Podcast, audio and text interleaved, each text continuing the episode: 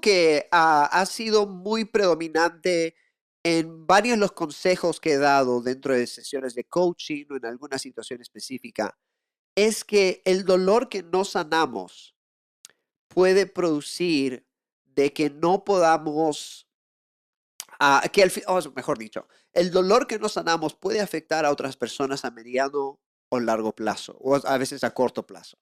Es una de las cosas que sabemos es que la forma en que una persona actúa, especialmente si actúa de una manera tóxica, si por ejemplo ves a una persona gritar o tratar mal a otros, usualmente es porque esa persona tiene un dolor profundo en su corazón. Una persona que abusa de otras personas es una persona que está herida, que está dañada.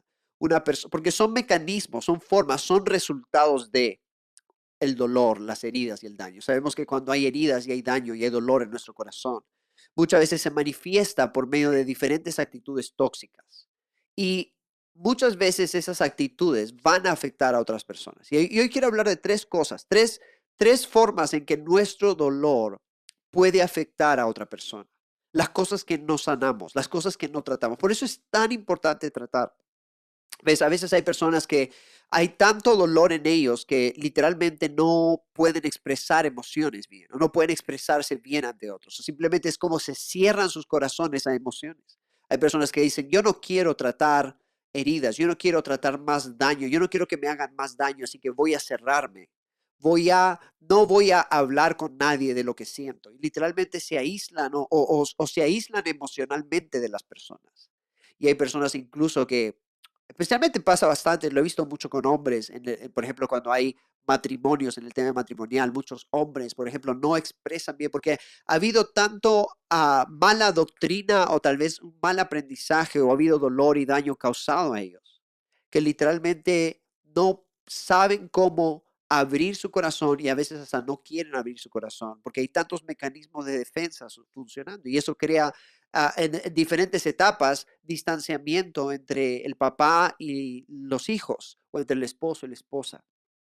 Hay otras personas que porque tienen tanto dolor comienzan a actuar ah, emocionalmente inestable emocionalmente. Son personas que no pueden mantener una manera de vivir ah, clara, estable, fuerte Ah, no son constantes en nada de lo que hacen, empiezan algo y nunca lo terminan, empiezan otra cosa, nunca lo terminan y siempre están una y otra vez volviendo a este ciclo donde tienen que volver a empezar de nuevo una y otra vez. Eso, ese dolor, esas heridas pueden manifestarse a través de enfermedades, incluso hemos hablado mucho de enfermedades del alma, hemos hablado muchísimo acerca de cómo funciona el alma, cómo funciona el cuerpo y el espíritu y cómo están interconectados. Y que muchas veces cuando No lidiamos con heridas del alma, puede haber eh, enfermedades físicas que se producen. El alma, el dolor en el alma puede producir, o el dolor en el corazón que no se ha sanado, puede producir enfermedades físicas, puede producir diferentes ah, disfunciones en mi cuerpo. Mi cuerpo puede manifestar ah, diferentes tipos de cosas por causa de la falta de sanidad o incluso puede afectar mi relación con Dios. Sé de muchas personas que tienen una gran dificultad en conectar con Dios porque hay heridas y daños que han sido producidos por tal vez la iglesia, pastores, líderes o incluso por sus propios padres. Y porque han pasado por eso y no han podido sanar eso, su relación con Dios es afectada a niveles muy profundos, tanto así que sienten que Dios no los ama o no los quiere o no tiene una buena intención para ellos. Y muchas veces eso sucede en lo más profundo del corazón, ni siquiera es algo que estamos conscientes al 100%. Y luego es como que hay un rechazo hacia Dios, hacia su corazón, hacia, hacia pasar tiempo con Dios. Es como que quieres pasar tiempo con Dios y de repente te distraes o te duermes o, o hay algo en ti que no quiere pasar ese tiempo con Él. Porque esas heridas, ese dolor está afectando tu relación con Dios. ¿Ves? La falta de sanidad del alma, no importa si eres hombre o mujer o piensas o no que lo necesitas, siempre va a manifestarse de diferentes formas. A veces se manifiesta como un pecado, un pecado oculto, algo que no puedes dejar de hacer, algo que sabes que es malo, que no es bueno, pero igual lo haces porque hay herida, hay soledad, hay tristeza, hay amargura o hay diferentes cosas que estás viviendo y estás pasando. Y así sucede cuando hay dolor. El dolor puede afectar no solo tu vida, no solamente a ti, no solo puede atarte, a ti, no solo puede esclavizarte, no solo puede desestabilizarte emocionalmente, no solo puede nublar tu visión, porque muchas personas no pueden ver claramente la vida y sus vidas y las cosas que Dios los ha llamado a hacer porque hay tanto dolor por dentro. Y hasta que no sanen ese dolor no van a poder avanzar. ¿Ves? Y, y el tema es este, que cuando hay esas cosas, puede producir diferentes tipos de disfunciones. No solo en mi vida, sino en mis relaciones y puede afectar a otras personas. Yo no sé cuántos aquí han sido afectados alguna vez por a un papá tal vez que no sanó sus heridas, su corazón y por consecuencia era abusivo o era tal vez incapaz de expresar emociones o incapaz de ser ah, transparente o vulnerable contigo. tal vez tu papá no fue una persona que pudo, o sea, hizo lo mejor que pudo, pero dentro de lo mejor que pudo, por causa de las heridas y el daño que él tenía que no había sanado y no sanó, tal vez causó marcas en tu vida. O tal vez una mamá que es tal vez muy controladora, una mamá que es muy ah, imponente con sus opiniones y sus formas de vivir.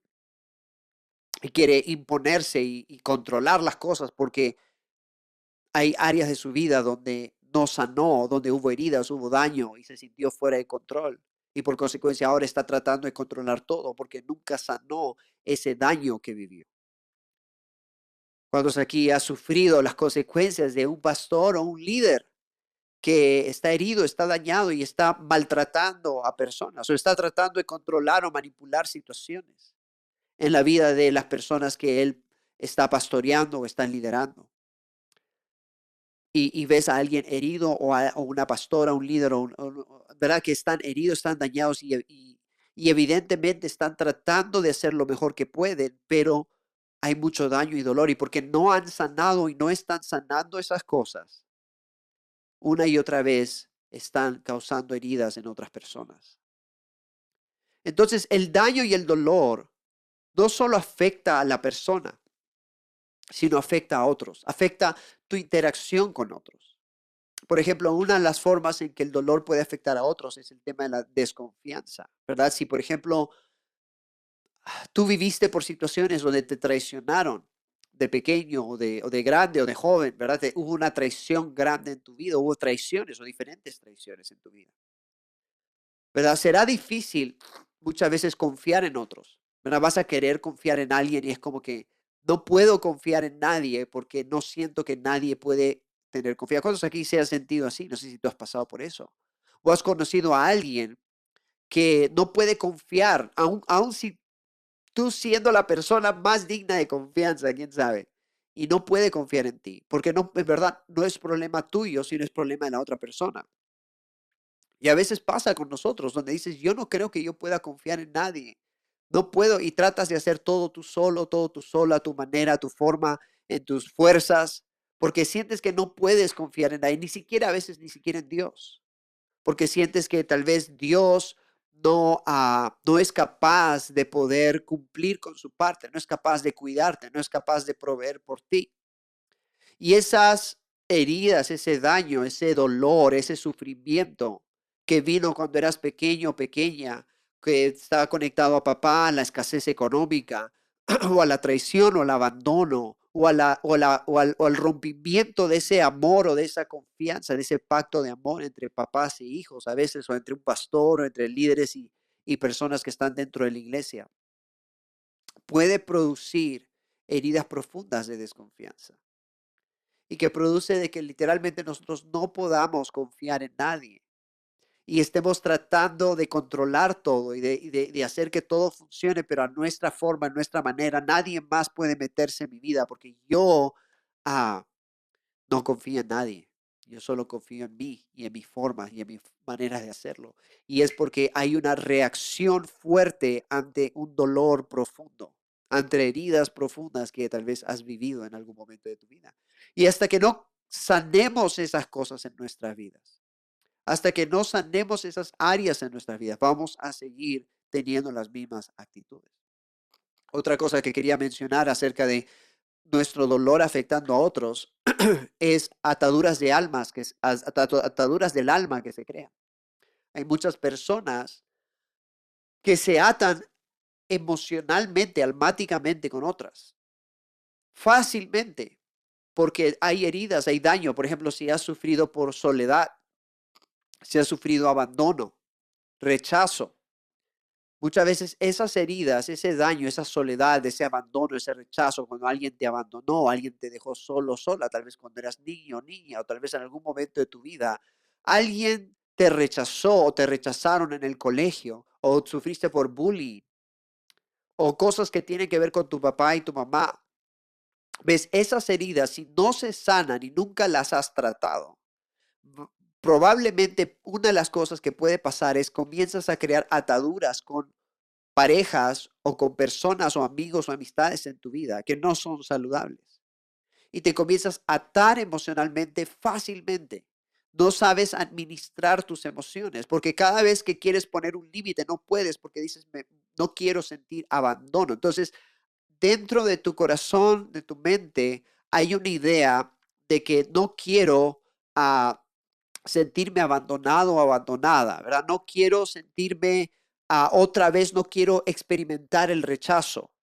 No quiero sentirme así. Entonces, a veces, y hay muchas personas que entran en relaciones, relaciones de enamoramiento, porque se sienten solos, porque se sienten rechazados, porque hay todavía estas heridas en el alma y están buscando llenar ese vacío con algo que no es saludable. En vez de buscar sanarlo con Dios, en vez de buscar limpiar y sanar esas áreas y ir en un proceso de sanar esa soledad, esa, ese resentimiento o ese rechazo, tratan de llenar ese vacío con una pareja, con una amistad, con un grupo de personas, con una iglesia, con el trabajo y con otras cosas.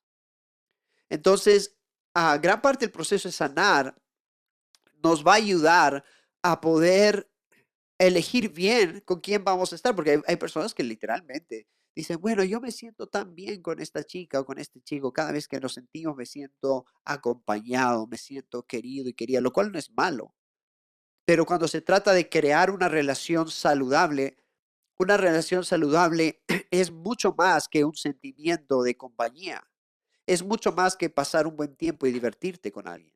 Para tener una relación saludable necesitas tener diferentes áreas establecidas, como por ejemplo, si tu pareja o esa persona a quien estás viendo sabe resolver conflictos, cómo reacciona ante, ante dificultades tormentosas en la vida, cuál, qué tipo de llamado tiene, ama a Dios más que de lo que te ama a ti. Es una persona apasionada por, por caminar en una vida poderosa en el reino de Dios o no, es una persona que, o sea, hay tantas cosas que son importantes cuando se trata de relaciones, pero muchas veces el único índice para poder llevar una relación es me siento bien con esa persona o no. Y por eso hay tanto mal pasando, tantas malas decisiones pasando cuando se trata de relaciones. Tantas personas que rompen relaciones una y otra vez, porque su método de elegir está conectado a me siento bien o no, me, me río o no, me hace reír o no me hace reír, o incluso tiene plata o no tiene plata, ¿verdad? Los cuales son buenas cosas. Lógicamente no quieres estar con alguien que te aburra, pero muchas personas entran en relaciones más allá de solamente sentirse bien, es porque están tratando de llenar un vacío. Dios nunca les dijo que entren en esa relación. Dios nunca confirmó eso. Esa persona tiene, ni siquiera conocen bien a esa persona. No sabe si esa persona es un buen, va a ser un buen padre o va a ser una buena madre o cuál es su visión del futuro, si está siguiendo su llamado o no, está caminando alineado, alineada al, propósito, el destino de Dios, está viviendo una vida apasionada. Ah, no hay suficientes filtros y por consecuencia hay una decisión de enamorar, de brindar amor a alguien que probablemente no es la mejor opción para ti. Y eso pasa porque muchas veces y mayormente pasa porque estamos basando nuestras decisiones en heridas y daño, en tratar de suplir una necesidad emocional que esa persona nunca podrá suplir. Pues ningún hombre, ninguna mujer puede suplir las carencias de nuestro corazón. Esa soledad, esas heridas, esa tristeza, Ninguna persona está capacitada para llenar eso en tu vida. Solamente Dios puede suplir eso. Y para que eso pase, tiene que haber un nivel de sanidad emocional, un nivel de tratar con esas áreas, para que puedas encontrar compleción, puedas estar, wow, ya no me siento solo, ya no me siento sola. Entonces ya no tomas decisiones tontas. ¿Por qué? Porque mucha gente toma muy malas decisiones en el área del amor porque, por esa misma razón, por la soledad, la, tristeza eh, y cosas que están en el interior que a veces ni cuenta nos damos. Y puede ser una persona muy graciosa, muy chévere de pasar, pero eso no quiere decir que deberías estar en una relación sentimental con alguien así. Entonces, bueno, las ataduras del alma se crean fácilmente, abrimos nuestro corazón fácilmente. ¿Por qué? Porque hay una carencia en muchos casos.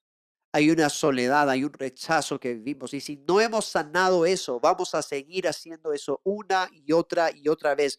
¿Cuántos conocen a gente que ha estado de relación mala en relación mala, en relación mala, en relación mala? Cambia uno por otro, por otro, pero todas las relaciones mayormente son malas, hasta que por ahí que le toca un milagro una persona que es más estable de lo que usualmente pasa. Pero está de mala relación en mala relación y mala relación en mala relación. Porque hay carencias, hay heridas, hay daño, hay dolor. Y luego, la tercera cosa que puede afectar a otros es la codependencia. ¿verdad? Y esto va conectado un poco a las ataduras, pero la codependencia es un poco diferente porque no necesariamente voy a hablar de ataduras con, con ah, enamoramiento, cosas esas, sino también codependencia está conectado a la relación familiar también, con tu mamá, con tu papá, con tus hermanos, con tus hijos. Entonces, si no sanamos también, todo está conectado a veces al rechazo, será fácil caer en codependencia porque no quieres que te rechacen, no quieres que te quieres aceptación, si estás buscando aceptación en relaciones, el qué dirán, el qué pensarán, el, el, cómo se va a sentir si yo hago esto, si no lo hago. Si estamos caminando en si estamos caminando en base al rechazo o en base a cómo se van a sentir o lo que van a decir o lo que van a, van a pasar, literalmente podemos caer fácilmente en codependencia. ¿Qué es la codependencia? De manera simple, es depender emocionalmente de otra persona. Es que yo no puedo vivir sin ti. Yo no puedo avanzar sin ti. Yo no puedo a, seguir mi vida si tú no estás en ella. Y literalmente yo me desmorono si es que tú tomas una decisión que nos separa de alguna otra manera. Y a veces eso puede entrar a relaciones abusivas, donde literalmente hemos visto a varias parejas donde una, una de la pareja es, ah, hace diferentes niveles de abuso emocional, abuso verbal, abuso físico, y la otra persona no puede separarse porque siente que si se separa está perdiendo algo tan hermoso y tan grande en su vida. Es como que no puedo dejar esto y es un tipo de atadura, pero también esto es codependencia. O donde los hijos dependen totalmente de papá y mamá, pero ya a un nivel que no es saludable, ya son mayores de edad, deberían estar trabajando, deberían estar haciendo, pero no, no, lo hacen porque viven dependientes totalmente, viven, viven codependientes de mamá o de papá porque ellos le dan todo y viceversa porque mamá y papá también viven codependientes de los hijos porque los hijos también ah, ah, eh, suplen una necesidad, una carencia en mamá y papá. Y la mamá se siente bien cuando el hijo o la hija que ya debería estar haciendo su propia vida le pide algo y ella lo puede suplir. Y dice, wow, me siento tan bien, ¿verdad? Y hay un sentimiento tan, ah, que no es saludable, pero parece saludable. Porque dices, wow, qué bien que ellos dependan de mí. Te sientes bien que alguien más dependa de ti, aun si esa dependencia no es saludable y es tóxica. Entonces, la codependencia es bastante fuerte y es bastante natural dentro de lo que estamos viendo y lo que estamos viviendo. Entonces, el dolor en nosotros puede crear desconfianza, puede crear ataduras del alma, puede crear codependencia y puede crear muchas otras cosas más que afectan a otros, ataques de ira, donde literalmente estoy tratando mal a otras personas y estoy sale este carácter horrible de mi vida porque no sé porque no he sanado áreas de mi vida, no he sanado cosas de mí. Cuando ves a alguien así, ves a alguien que no está sano porque una persona herida hiere a otros. Entonces, tan importante sanar nuestros corazones. Es tan importante que podamos, a pesar de que tú digas, bueno, yo no siento que yo necesito sanidad. Déjame decirte, todos estamos en un proceso de sanidad. Todos necesitamos sanidad en diferentes áreas de nuestra vida. Yo creo que ese proceso no termina en solo unos meses, ni siquiera tan solo en unos años, porque creo que la mayoría de nosotros hemos pasado por tantas cosas en la vida que a veces ni siquiera sabemos cuán profundo es el dolor que estamos sintiendo y estamos pasando. ¿Y sabes quién es, ah, quién es la persona que puede ayudarte a saber cuán profundo es lo que o qué es lo que tú necesitas? Es Dios. Pero Dios es el único que puede ayudarnos a poder discernir lo que está pasando en nuestro corazón. Y quiero animarte a hacer algo, quiero animarte a poder preguntarle a Dios, Señor, ¿hay algún área en mi vida que no he sanado? ¿Hay algún área en mi vida que está aún allí? Quiero que lo expongas. Hace poco, hace un tiempo atrás había alguien que hizo una oración así. Y comenzó a salir su carácter y comenzó a salir cosas en su vida. Dice, no sé por qué me enojo tanto, no sé por qué ahora me estoy enojando, no sé por qué ahora está saliendo todo esto, no me siento en paz, me siento mal, me siento triste. Y luego estábamos hablando con esta persona y esta persona nos dijo, bueno, todo empezó creo que cuando yo le dije a Dios que exponga cosas en mi vida. Y bueno, le dije, bueno, lógicamente lo que está pasando es Dios está exponiendo lo que está pasando en ti. Esa inconformidad, esa inconformidad que está conectado a heridas y a daño y a carencias emocionales que no han sido tratadas, que no han sido sanadas. ¿Ves? Estás viendo esa soledad, esa tristeza dar fruto Estás viendo que estás tratando de buscar en una pareja algo que solo puedes encontrar en Dios. Y eso es porque no has sanado esas heridas y ese daño. Entonces, las heridas y el daño que no sanamos pueden producir que hagamos cosas muy, muy terribles y a veces no tan terribles.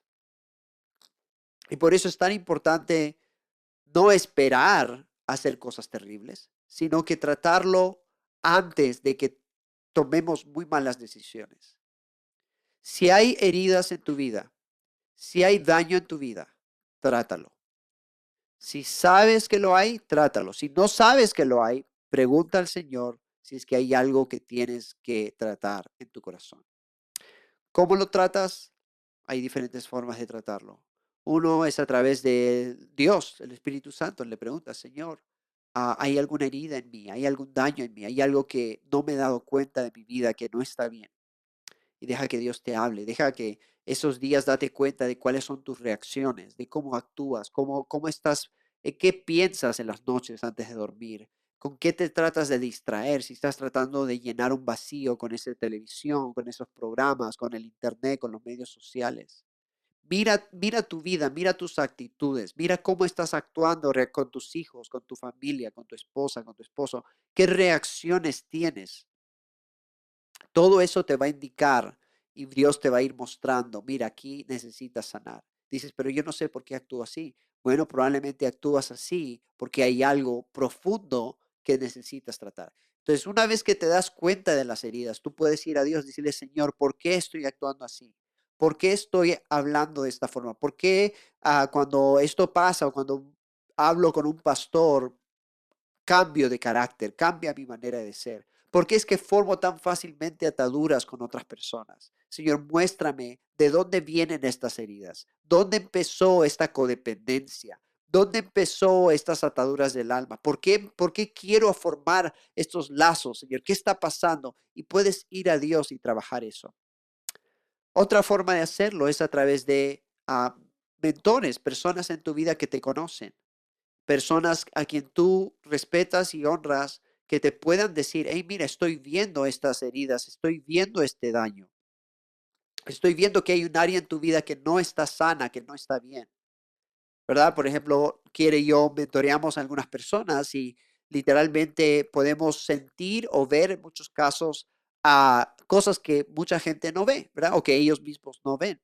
Entonces, por ejemplo, ah, si alguien está, ah, por ejemplo, no tan bien emocionalmente, podemos sentirlo, podemos verlo, especialmente si conocemos a la persona, podemos darnos cuenta casi inmediatamente hay algo que no está bien con esta persona, hay algo que no está bien emocionalmente. Entonces podemos hablarle y decirle, hey, mira, estamos viendo algo que no está tan bien. O esa persona nos habla y dice, oye, ¿ves algo en mí? ¿Ves algo que está bien o no? Y podemos darnos cuenta.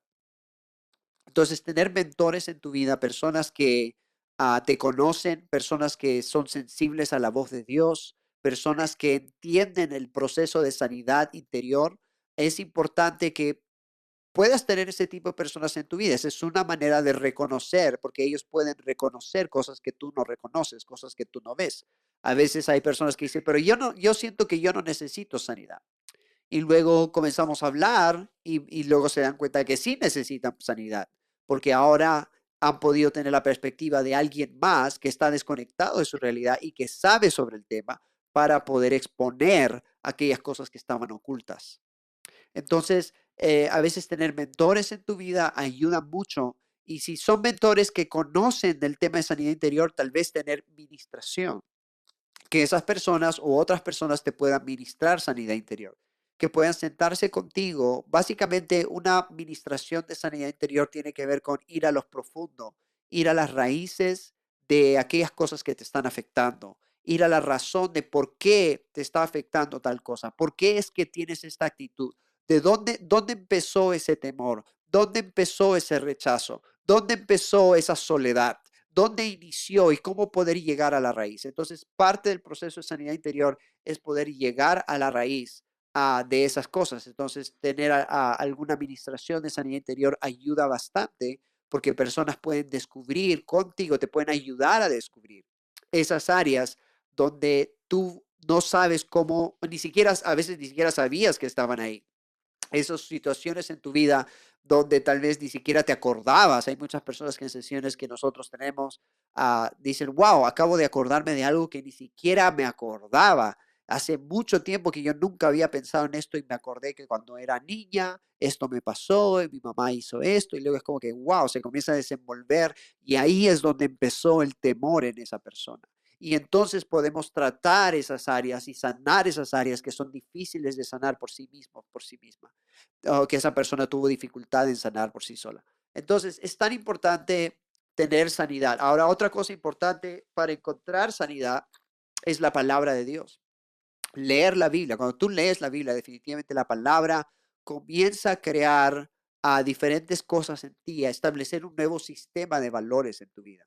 Entonces, leer la Biblia literalmente ir en un proceso de que Dios pueda revelarte su palabra y explicarte su palabra y realmente darle lugar a la Biblia va a producir diferentes niveles de sanidad en tu vida. El simple hecho de leer y meditar en la Biblia, leer y meditar en la Biblia te va a ayudar a poder renovar tu manera de pensar y va a estar tratando el rechazo, tratando la soledad y varias cosas según Dios te va guiar. Entonces la palabra de Dios es una herramienta muy, pero muy importante y trascendental para la sanidad interior. Yo, yo ah, llevo leyendo la Biblia por mucho tiempo, ah, la trato de leer todos los días.